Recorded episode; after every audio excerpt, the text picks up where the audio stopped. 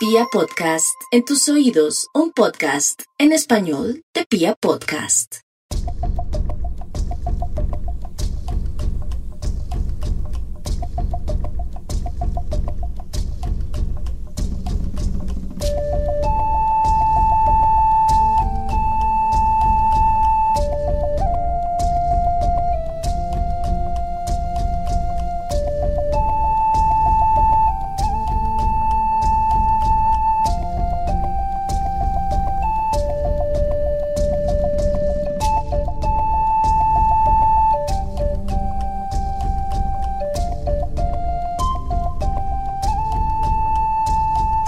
Siempre me he declarado acérrimo opositor de los analfabetas políticos. Andan por la vida pregonando su apatía por lo que ocurre en las grandes cámaras del país, creyendo firmemente que no tienen que ver absolutamente nada con su día a día. Se jactan de su desinterés y están completamente desconectados de la realidad que acontece en las grandes esferas del país pobres de ellos. La ilusión de independencia y de autonomía con la que viven no es más que un espejismo de lo que los poderosos trazan en el panorama para controlar sutilmente a quienes les funcionan de idiotas útiles. Su mente obtusa no les permite entender los hilos que se tejen arriba y que descienden con perseverancia a través de las alcantarillas de nuestras vidas. Todo es político. Por definición, cada una de nuestras acciones nos define como seres sociales y confirma nuestra posición en una pirámide que muchas veces ni siquiera podemos determinar. No podemos entender nuestra vida sin la política. Y los políticos lo saben. Pues se aprovechan de la ignorancia deliberada, cuya apatía se convierte en una tenebrosa complicidad cuando las brutalidades comienzan. Los políticos siempre sabrán encontrar alguna forma de sacar tajada de cualquier acontecimiento cotidiano en la vida de los pobres muertos que habitan los países que dirigen con sevicia. Bienvenidos a la cuadragésimo novena entrega de Serialmente, un podcast con contenido muy gráfico.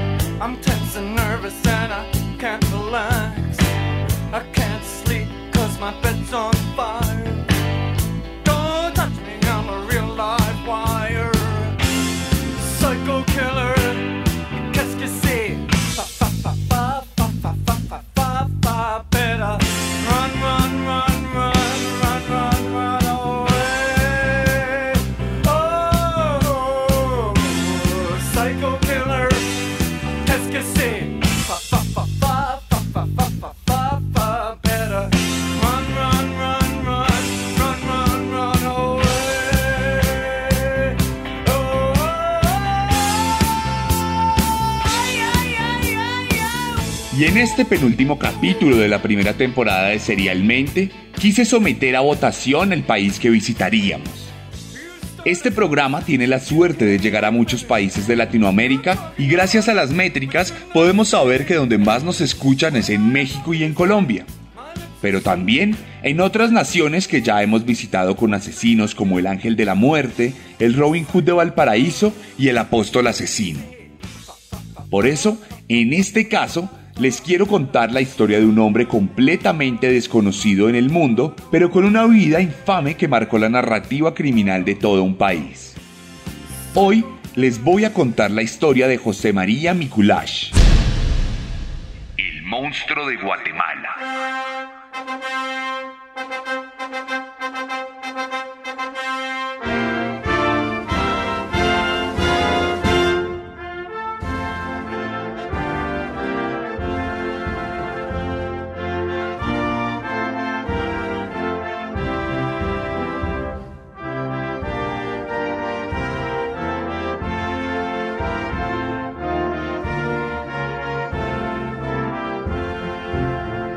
Y en este episodio nos dirigimos a un país de Centroamérica, una nación de la que poco y nada se sabe aquí en Colombia, pero que comparte las raíces mayas de otras repúblicas de la región. Guatemala es el país más poblado de Centroamérica y su geografía, a pesar de no ser muy grande, cuenta con una gran variedad de ecosistemas que van desde los manglares y humedales hasta bosques nublados de alta montaña. Nos remitimos entonces al pasado de Guatemala, a la década del 40, cuando la sangrienta dictadura de 14 años del general Jorge Ubico Castañeda que sucumbió al creciente descontento popular que lo derrocó en 1944. Como toda coyuntura sociopolítica, esto causó una incertidumbre en la población que acrecentó la pobreza. En ese contexto se hizo famoso el primer asesino serial conocido de la historia del país, José María Mikulash Bush. Para contar su historia, Debemos retroceder aún más en el tiempo y situarnos en 1926, cuando el joven asesino nació en el seno de una familia absolutamente pobre de raíces indígenas, compuesta por un hombre y una mujer que no sabían leer ni escribir y que se limitaban a sobrevivir el día a día, conformándose con la suerte de encontrar algo para comer gracias a algún trabajo temporal sin regulación y sin justicia. Esta familia vivía en el municipio de Pasticia, en el departamento de Chimaltenango. Realmente, la crianza del joven fue llevada a cabo por su madre y su padrastro y estuvo acompañada de sus hermanos, quienes también sufrieron los vejámenes del contexto social y familiar. Siendo la época que era, estaba mucho más normalizado que los hogares fueran completamente disfuncionales y violentos.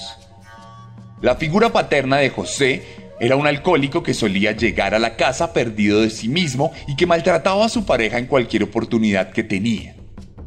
Esta violencia también iba dirigida a sus hijos, quienes eran víctimas de abusos psicológicos, físicos e incluso se ha especulado sobre la naturaleza sexual de alguno de estos episodios. Las raíces indígenas de la familia dan cuenta de una segregación natural que ha podido ser experimentada en prácticamente todas las poblaciones de Hispanoamérica que en este caso contribuyó a la proliferación de vacíos psicológicos que más adelante configurarían traumas de distinto tipo. Ni bien su vida había comenzado, José María parecía estar condenado al caos.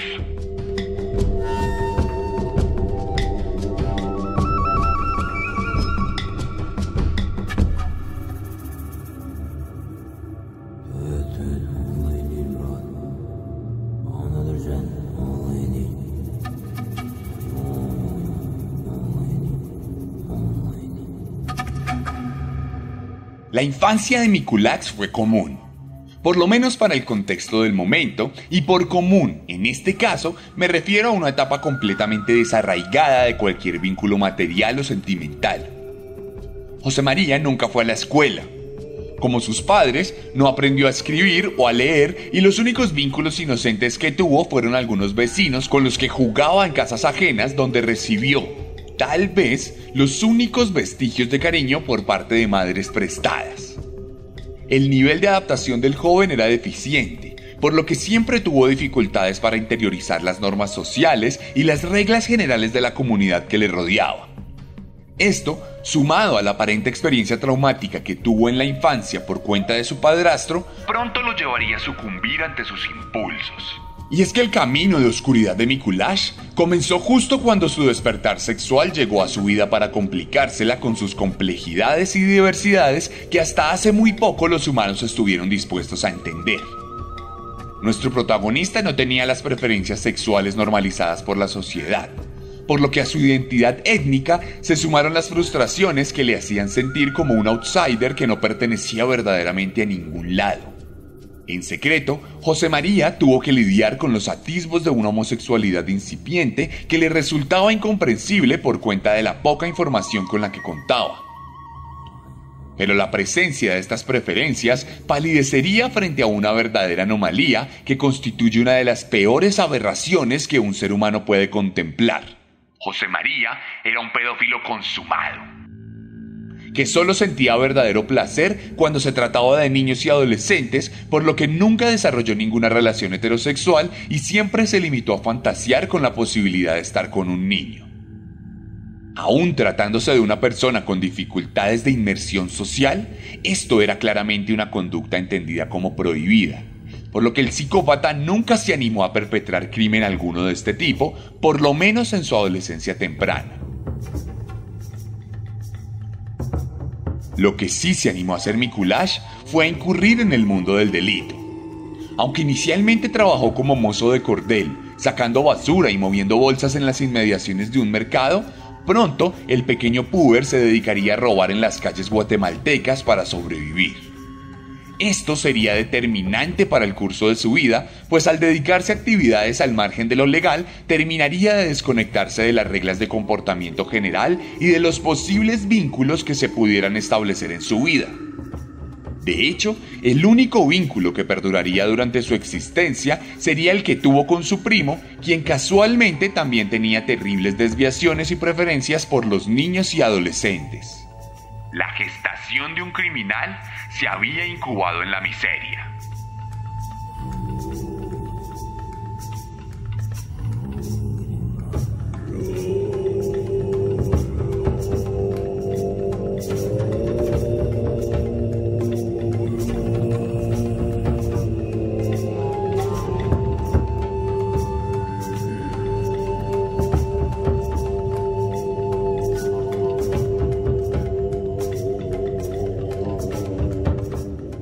Naturalmente, y como suele pasar en estos casos, Mikulash fue descendiendo progresivamente en la escuela de la locura y la maldad. Lo que empezó siendo un ladronzuelo de poca monta, poco a poco se fue convirtiendo en un criminal juvenil que aterrorizó a la población ya de por sí aterrorizada por la implacable mano militar del dictador que gobernaba Guatemala por aquel entonces. José María robó en distintas modalidades, Procuró timar a sus víctimas utilizando un nombre falso y en este punto, cuando no tenía más de 15 años, decidió sucumbir ante sus impulsos pedófilos y empezó a cazar pequeños niños que por su inocencia e ingenuidad resultaban presas fáciles y vulnerables. Sin embargo, la juventud propia del criminal le impediría salir indemne de esta espiral de degradación moral y tan pronto cumplió los 16 años fue capturado por todos los delitos aquí narrados. En teoría, para estas alturas, Mikulash no llegó a abusar puntualmente de ningún niño, aunque sí logró raptar a un par sin tener el tiempo suficiente para llevar a cabo sus cometidos finales. Su captura se resolvería con un juicio rápido y sería rápidamente condenado a cuatro años de prisión durante los cuales el país sufriría una transformación brutal y el régimen que él conocía no volvería a ser hegemónico en las toldas gubernamentales guatemaltecas. Mientras el joven se convertía en adulto detrás de los barrotes, la dictadura se convertía en revolución en los campos de la nación y todos los procesos bélico-políticos procurarían alcanzar el estatus de democracia tan difícil de lograr en nuestros países latinoamericanos aún en la actualidad. Como pasa siempre que un psicópata de este tipo es encerrado, José María entró en un periodo de reposo en el que no mostró muchas ínfulas de odio y caos. Esto, en todo caso, no significaría que el pedófilo se curaría y por el contrario, solo se trataría de una acumulación y acumulación de deseos y fantasías incubadas en la frustración del encierro. Entonces pasarían cuatro años de cárcel. El país se transformaría y el futuro asesino quedaría en libertad. El infierno abriría una nueva sucursal en Guatemala.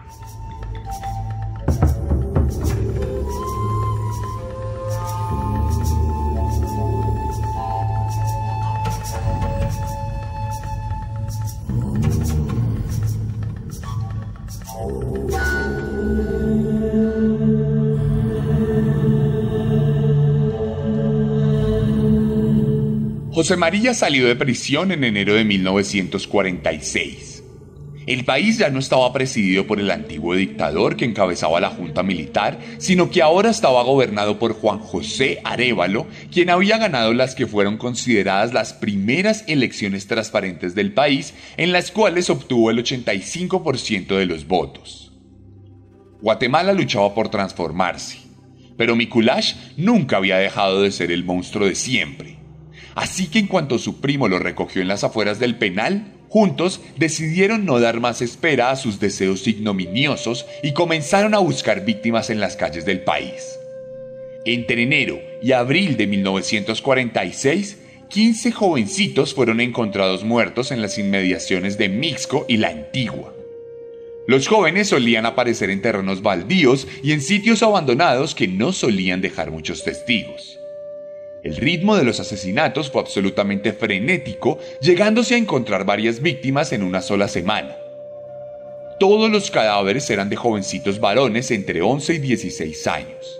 La mayoría de escasos recursos, quienes según sus familias desaparecieron cuando se disponían a rebuscar recursos para contribuir a la lucha contra el hambre propia del sector de la sociedad más necesitado. El modus operandi de José María era muy simple Junto a su primo buscaban jóvenes solitarios para abordarlos, por lo general en barrios marginales.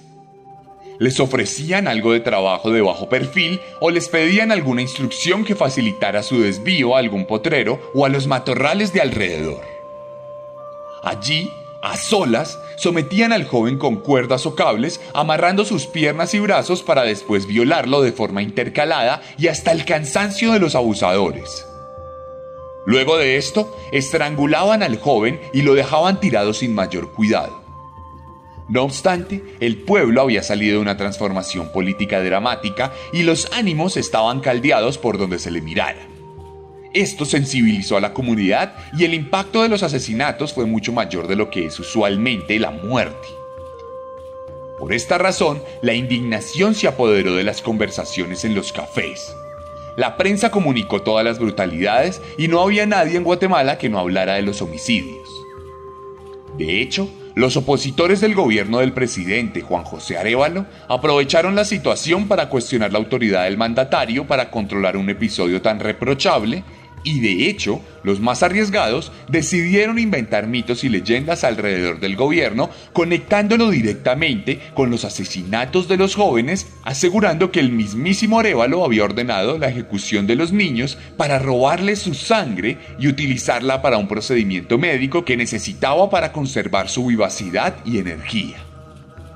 Esto naturalmente desató la ira del mandatario, quien ordenó absolutamente toda la fuerza policial y militar de Guatemala a dar caza al violador y asesino de jóvenes.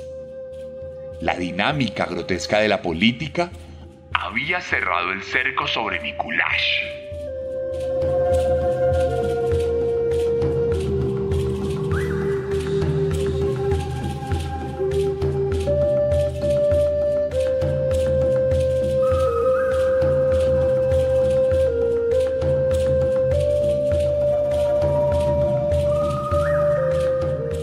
Pocos días pasaron antes de que la persecución de todas las tropas movilizadas diera resultado. Pasado poco tiempo, José María fue capturado junto a su primo, justo cuando se disponían a raptar a una nueva víctima.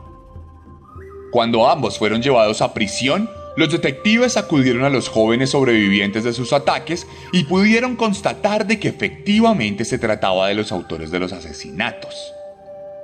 Ante las pruebas irrefutables, José María decidió confesar y llevar a la policía a terrenos donde podían encontrar otros cuerpos de los cuales no se tenía referencia. Naturalmente, el gobierno aprovechó la situación para darse un golpe de opinión y anunció la captura con bombos y platillos con ayuda de la prensa oficialista. Pero el impacto político y legal no se quedaría allí el presidente decidiría anunciar la creación de una nueva ley que más adelante sería conocida popularmente como Ley Mikulash, la cual anunciaba lo siguiente.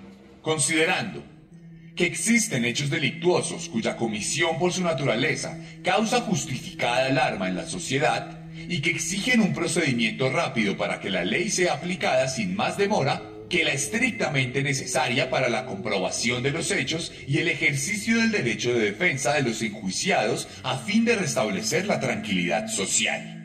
De esta manera, un político transformaba las leyes en afán de controlar los ánimos de la sociedad a la que gobernaba, afectando más adelante el sistema judicial de Guatemala de cara a los próximos episodios criminales. Todo esto ocasionaría que Mikulash fuese juzgado en tiempo récord y condenado a muerte por fusilamiento, mientras que su primo sería enviado a prisión por 30 años, la pena máxima en Guatemala por aquel entonces. Tal como lo dictaminó el veredicto, el monstruo de Guatemala fue llevado al paredón donde le vistieron con ropas elegantes y cumplieron sus deseos de portar un sombrero el día de su muerte, así como una corbata y dos octavos. Justo cuando los soldados cargaban sus armas, anunció mediante gritos que él no era el culpable principal de los hechos y que solo había matado a cuatro de los quince niños. La ejecución se llevó a cabo el 18 de julio de 1946 y dejó como resultado la modificación definitiva de la ley, así como un público constante que se interesaría por José María, al punto que se decidió que éste no tuviera tumba para evitar los ritos de cualquier tipo. Poco después de su muerte en la parte exterior del cementerio central, la cabeza de José María Miculash fue cercenada por los científicos que se la llevaron a distintos laboratorios para explicar la gestión de la maldad, así como todas las particularidades posibles de un psicópata en potencia. La cabeza desaparecería a finales de los años 90 y desde entonces no sabemos cuál es su suerte. José María murió para convertirse en leyenda.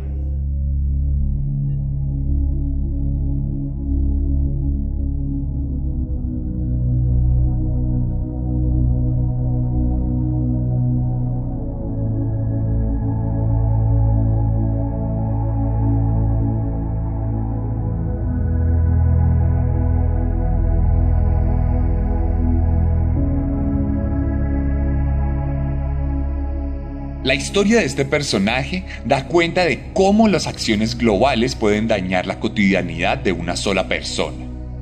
Si Guatemala no hubiera vivido tantos procesos dificultosos en medio de su dictadura, probablemente José no hubiera estado inmerso en tanta miseria y desconocimiento y eso hubiera permitido entender de alguna u otra forma el valor de la vida.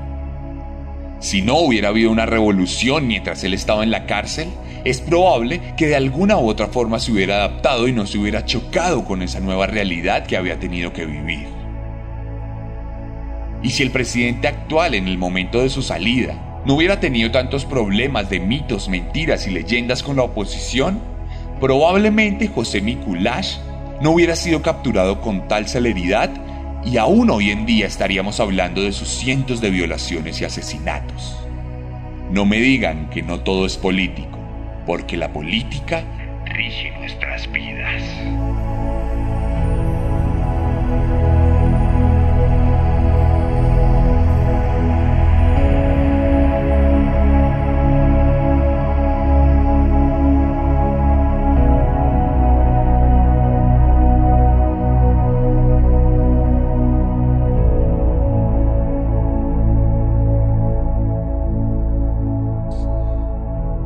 Y esa fue la historia de José María Mikulash aquí en Serialmente de Pia Podcast. Pero como estamos llegando al final de temporada y nos queda solo un par de capítulos, hoy quería darles una sorpresa, la cual creo que les va a gustar mucho porque muchos de los oyentes de Serialmente me han escrito para hablarme de astrología, para preguntarme sobre los signos de los asesinos seriales. Y por esa razón hoy quise invitar a Álvaro Rouledo, quien es un escritor que hace parte de la Escuela Infinita, una escuela que tiene que ver mucho con estos temas y que dicta cursos sobre astrología, sobre todo este tema esotérico, y él nos va a responder algunas preguntas sobre lo que tiene que ver o lo que puede tener que ver el tema de los asesinos seriales con la astrología. Álvaro es escritor, igual que yo, y me lo hizo dar a conocer eh, mi editor, Federico, quien nos conectó y pudimos hablar de estos temas y por eso me pareció interesante invitarlo y traerlo aquí a este capítulo de Serialmente. Así que, Álvaro, ¿cómo estás? Hola Sebastián, muchas gracias por la invitación y un saludo a la audiencia de Serialmente. Álvaro, cuéntanos un poco de ti para que antes de que nos cuentes lo demás, eh, la gente Serialmente pueda saber quién eres. Muy bien, eh, mi nombre es Álvaro Robledo, yo soy escritor, también soy editor, soy traductor y hace muchos años me he dedicado al estudio juicioso de lo que ha sido llamado la tradición esotérica occidental que es parte pues del pensamiento del que nacemos y en el que nos movemos y que tiene que ver como eh, con los caminos mistéricos, las vías iniciáticas, entre las que se encuentra la alquimia, la cábala, la magia operativa y claro, sin duda también la astrología.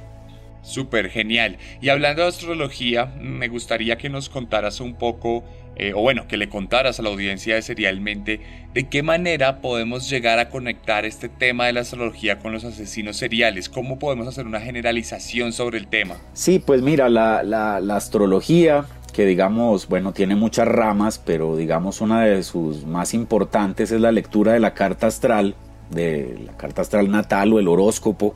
El horóscopo significa testigo de las horas. Entonces, en ese sentido, eh, se le puede hacer una carta astral a una persona o a cualquier cosa, porque todas las cosas tienen un nacimiento. Entonces es como una imagen holística de, del ser o de, o, o, o de cualquier evento. Entonces los símbolos que vemos acá son, las que, son los que describen las circunstancias interiores, pero también las exteriores eh, y todos los niveles de la historia de alguien o de algo y, esa, y las experiencias que va, que va a tener. ¿no? Eh, la astrología es, es una ciencia, así fue considerada antes, aunque ahora sea entendida de otra manera, que abarca todos los aspectos imaginables de la vida, desde el nacimiento y la muerte y todo lo que hay en el medio. Y es algo que revela, digamos, las motivaciones y las necesidades que tenemos eh, y que nos impulsa a hacer lo que hacemos o ir a donde vamos o buscar lo que buscamos. Es un mapa, digamos, del viaje de nuestras vidas que está cifrado en los movimientos eh, estelares, que eso fue algo pues que vieron desde siempre eh, los humanos desde que nos dedicamos a, observar el cielo y a ver correlaciones entre nuestras vidas y esos movimientos planetarios. Súper, y digamos eso cómo podemos llevarlo hacia los asesinos seriales, qué generalidades podemos encontrar o qué tipo de cosas pueden aparecer de cara a, la lectura, digamos, astrológica de la personalidad de personajes como, no sé, Ted Bundy o eh, Jeffrey Dahmer o bueno, un montón de asesinos que tenemos acá en general de los, de los psicópatas. Sí, sí, sí, sí, claro. Esta es una pregunta que también me han hecho varias veces eh, y que digamos es, eh, digamos, un poco complejo de responder porque no hay una, un aspecto, no hay una realidad que uno pueda decir en una carta astral, ah, esta persona va a ser un psicópata o va a ser un asesino en serie o un asesino en masa. Eh, no hay un signo, digamos, que uno diga, ah, es que este es escorpión o este otro es Aries y entonces estos son tipos violentos o no sé qué cosas que puedan hacer que uno diga, hay un signo solar que sea el indicado para que uno sea un, psicópata. No, lo que lo que pasa, pues, y, se ha visto, digamos, todos los, los, asesinos en serie y los, y los, y los psicópatas eh, son de todos los signos, ¿no? Y, ahí van mostrando, digamos, la, la, la, particularidad de ese signo, ¿no? Entonces, digamos, unos asesinos muy inteligentes, muy eh, maquinadores, que entonces tienen, digamos, esa mente que tienen los Géminis o los Virgo, eh, que son distintos, digamos, a unos asesinos, digamos, más eh, impulsivos y más delirantes, como podrían ser, digamos, algunos Aries o Sagitario incluso. La cosa con el signo solar, y es algo de lo que quiero hablar, digamos, en la escuela que estamos abriendo y que abrimos hace poco, eh, es cuando empecemos a estudiar astrología, ver por qué el signo solar es importante hasta un punto. El signo solar es algo que nos habla de cómo queremos brillar en la vida de una manera externa, pero no es tan importante como quisiéramos pensarlo y como digamos lo, entendemos desde los horóscopos digamos del domingo o los memes que sobre todo es para lo que funciona mejor el signo solar son más importantes otros aspectos probablemente dentro de una carta. Entonces dentro de un asesino serial no se podría hablar de que tales signos son los que eh, hacen que nazcan personas con esas disposiciones. Sí hay un elemento que es muy claro y que tiene que ver con uno de los sistemas astrológicos que se venden dentro, dentro de la astrología, que es el sistema de casas que son el, el, zodiaco está dividido en 12 casas y la casa número 12 es la casa natural del signo de Pisces, que es donde vemos sobre todo nuestra vida interior, ¿no? Donde uno en, en, un horóscopo lo que debe ver para ver una persona son de, pues uno tiene que ver todas las casas y todos los signos, obviamente, pero donde se ve más claramente el asunto de cada persona está dado entre la casa 1, que es la casa del ascendente, de la personalidad, de cómo nos mostramos hacia afuera, eh, incluso físicamente, pero la casa 2 es la que habla de nuestro mundo interior.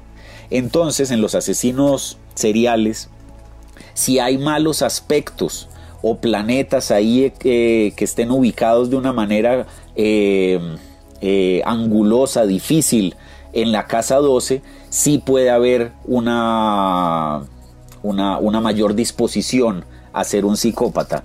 ¿no? Entonces, por ejemplo, eh, si hablamos de uno de los mayores psicópatas del siglo XX, que fue Charles Manson, eh, de él, digamos, tiene esa casa 12, una cosa que en astrología llamamos es una casa interceptada.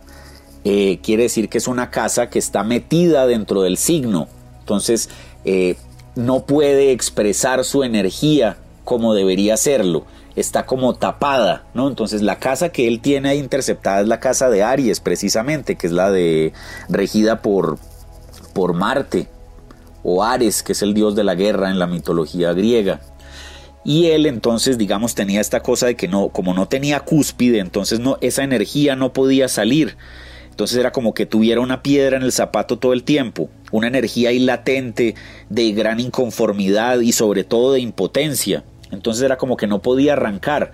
Y ahí, en esa casa 12, tenía el planeta Urano, que es el regente del signo de Acuario. Cada signo tiene un rey o una reina. Entonces, si lo vemos en astrología progresada y bueno, eh, eh, las determinaciones astrológicas, él ese planeta que tenía ahí lo tenía en una oposición, que es uno de estos aspectos que digo que son complicados, con su Venus y con su Sol natal. Entonces tenía una cosa que por un lado era muy atractivo a las mujeres y lograba tener esta cosa como de profeta y que lo seguían, pero por otro lado tenía esa casa como con ese enemigo oculto, que ese es también lo que se ve en la casa 12, los enemigos ocultos. Entonces el enemigo oculto era el mismo. Y entonces, eh, bueno, viendo, digamos, su carta natal, uno ve cuándo va a ser el ciclo en el que él va a empezar a pues enloquecerse, a tener todas estas desviaciones que lo llevan a, volverse en un psicópata y en un asesino. Eh, entonces, digamos, eh, no hay una determinación en la que digamos tal cosa es lo que va a pasar, pero sí ciertos aspectos que haya en la casa 12, sobre todo una presencia de un Marte, un Ares, el planeta ahí que, que, que, se, encuentre como reprimido, es algo que muy probablemente va a explotar en cualquier momento, si hay malos aspectos, repito. Eh, no quiere decir que todas las personas que tengan Marte en la casa 12 van a ser asesinos en serie o psicópatas. No, esto tiene que ver sobre todo, repito, con los aspectos eh, difíciles, angulosos que pueda tener con el resto de su carta natal y que eso es lo que se estudia eh, astrológicamente hablando. Digamos, bueno, ahora que nombras a Charles Manson, él es una de las personas que más me han pedido aquí en Serialmente y yo constantemente le digo a la gente, no, no puedo hacerlo porque acá hablamos de asesinos seriales y Manson es eh, un psicópata, es, eh, eh, digamos, un conspirador, el líder de la familia y pero no fue asesino serial. Sí, sí se cree que mató a un par de personas a lo largo de su vida, pero no llegó a ser serial.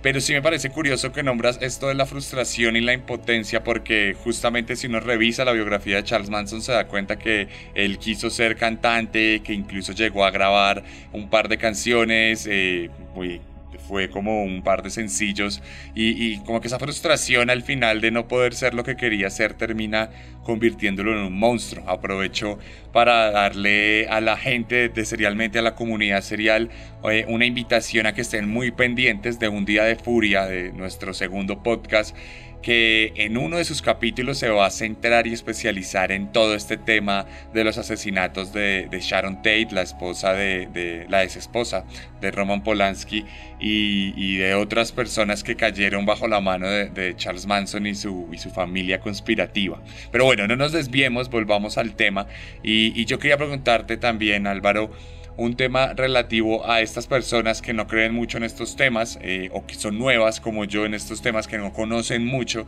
Y, siempre hay una pregunta que es constante y me gustaría de dar el espacio acá para resolverla y es ¿cómo es esto de que la gente pueda verse alterada por los astros? ¿Cómo es posible que algo que pasa a millones de kilómetros de distancia pueda afectarnos de alguna forma?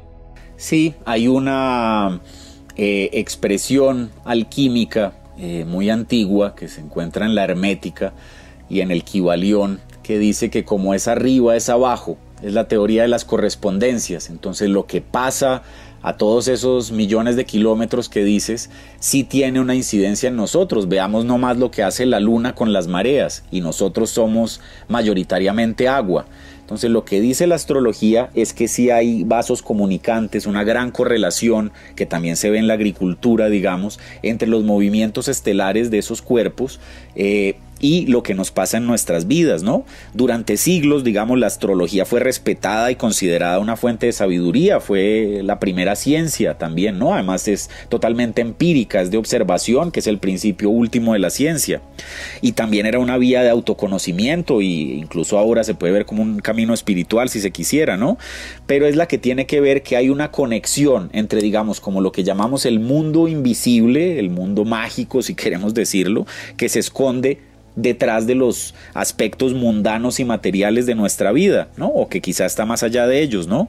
Eh, la astrología tiene su origen en sociedades muy antiguas, ¿no? Que se veían a sí mismas como una parte más de lo vivo, ¿no? No como lo que sentimos ahora a veces que somos como unos observadores separados, que vamos como en una burbuja en la que no sentimos que somos de la tierra, sino que estamos en la tierra, ¿no? Es como si estuviéramos pues mirando desde lejos una cosa que en verdad es lo que somos, ¿no?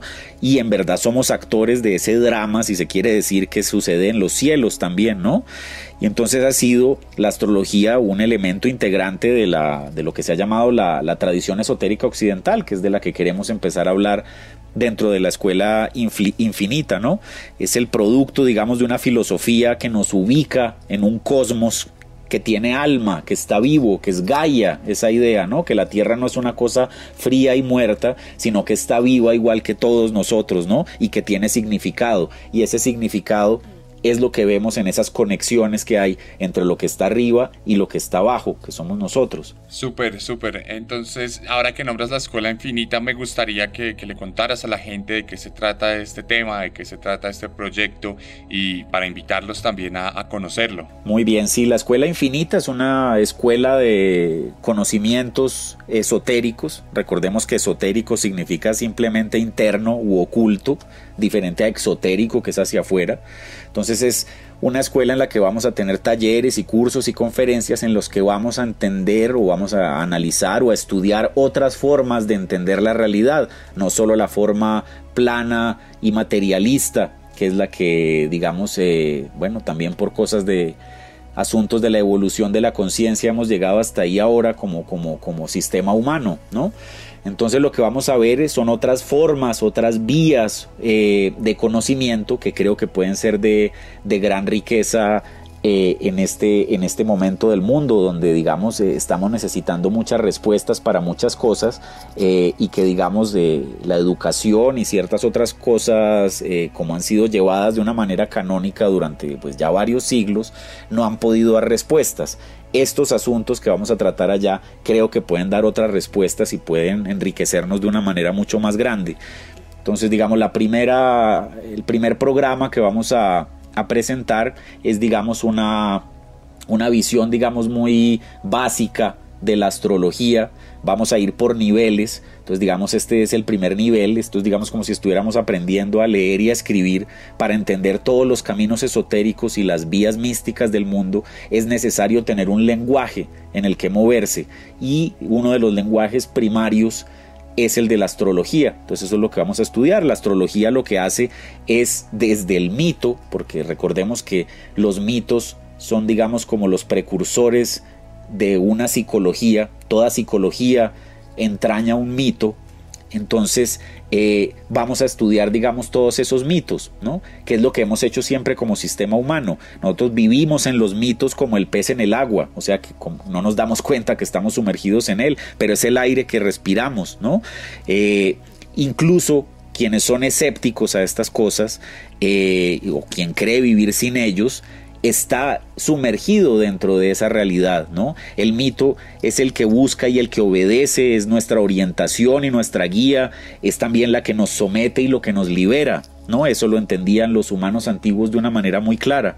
Y el mundo moderno, de todas maneras, sí es heredero del mito del progreso y del positivismo, que es en lo que estamos viviendo, que es un mito ciego, que está plegado a las abstracciones y a la lógica simbólica del Big Data y todas esas cosas, y que también celebra el culto a los, algoritmos y fomenta el canibalismo capitalista o financiero.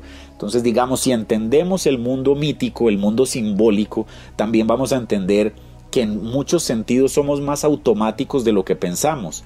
Si somos, digamos, eh, objeto de todas estas energías y todas estas realidades que nos hacen movernos de una manera, repito, un poco automática a veces. Entonces, si podemos entender esos automatismos, podemos también entender otra nueva manera de construir otra realidad que sea más rica y que esté más de acuerdo a nuestros deseos y a los deseos de nuestra alma, como decían los antiguos, o de la energía que, nos habita. Súper, súper. Y bueno, Álvaro, entonces para ir terminando, cuéntanos si alguien de la comunidad serial que está escuchando este capítulo está interesado en estos temas y está interesado en ir un poco más allá, ¿dónde los puede encontrar? Claro, nos puede encontrar en nuestra página web que es la www.laescuelainfinita.com también estamos en Instagram como La Escuela Infinita y en Facebook igual como La Escuela Infinita. Entonces ahí nos pueden escribir o pueden mirar, ahí salen los programas de lo que vamos a, presentar en estos días. Va a haber varias conferencias, una sobre la rueda del yoga, que es entendida, digamos, el yoga lo entendemos en su mayoría como ejercicios gimnásticos que tienen que ver con el hatha yoga, que es una de las partes del, yoga, pero es una, este es un universo pues muchísimo más amplio y más rico. Eh, vamos a hablar de eso también. Va a haber, eh, voy a dar un curso a finales de octubre, a principios de noviembre sobre la vida de uno de los personajes más interesantes para mí del siglo XX, que fue Aleister Crowley. Eh, un mago operativo, poeta, montañista, ajedrecista, bueno, un personaje totalmente pantagruélico que fue quien trajo digamos, la magia antigua de los sumerios y de los caldeos a nuestra, a nuestra actualidad, digamos, y que ha sido, digamos, pues eh, observado y fue observado durante toda la generación de los 60 y esto tuvo un renacer, digamos, todas sus ideas. Entonces es un personaje que, que, es muy interesante y del que también vamos, vamos a hablar. Entonces, eh, pues la invitación es que sí, visiten la, la página, escuelainfinita.com o en nuestras redes sociales La Escuela Infinita y ahí pueden ver qué es todo lo que vamos a ir ofreciendo a lo largo del tiempo. Genial, genial Álvaro. Entonces ya saben, La Escuela Infinita. Y nada, Álvaro, muchísimas gracias por aceptar mi invitación, gracias por venir y hablarnos un poco de, esta astrología adaptada a los psicópatas que tanto nos interesan en este programa. y pues nada, espero que nuestros caminos se vuelvan a cruzar. Seguro que será así, Sebastián. Te agradezco mucho a ti y a todos los oyentes de Serialmente.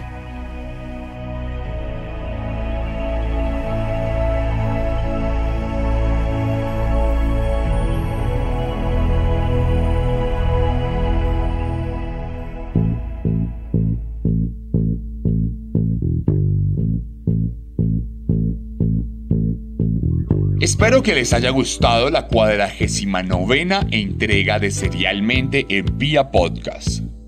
Si quieren ver algunas imágenes de este asesino, pueden pasarse por mi Instagram, arroba elarracadas, arroba el guion bajo guion bajo arracadas, y allí pueden revisar los highlights.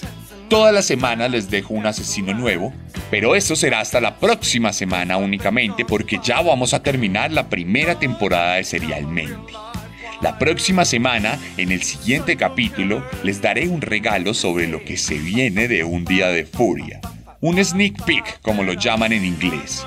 Y allí ustedes podrán enterarse de qué se trata ese nuevo podcast que alternará con serialmente de forma progresiva Terminamos la próxima semana la primera temporada, hacemos una breve pausa, llega un día de furia y volveremos con todos los poderes para lo que será la segunda temporada de Serialmente.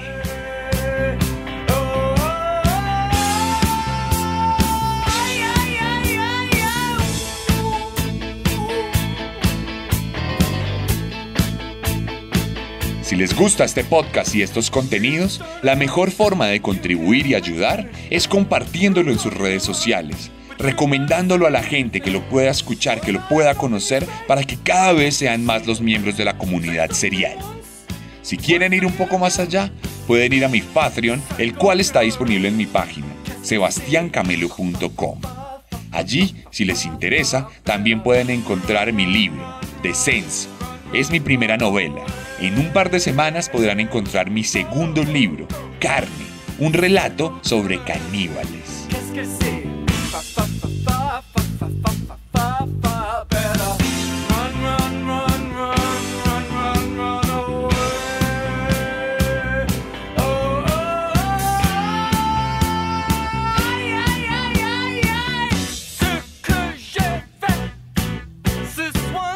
Si lo suyo es la novela gráfica, tenemos disponible nuestro cómic Herederos de Caín.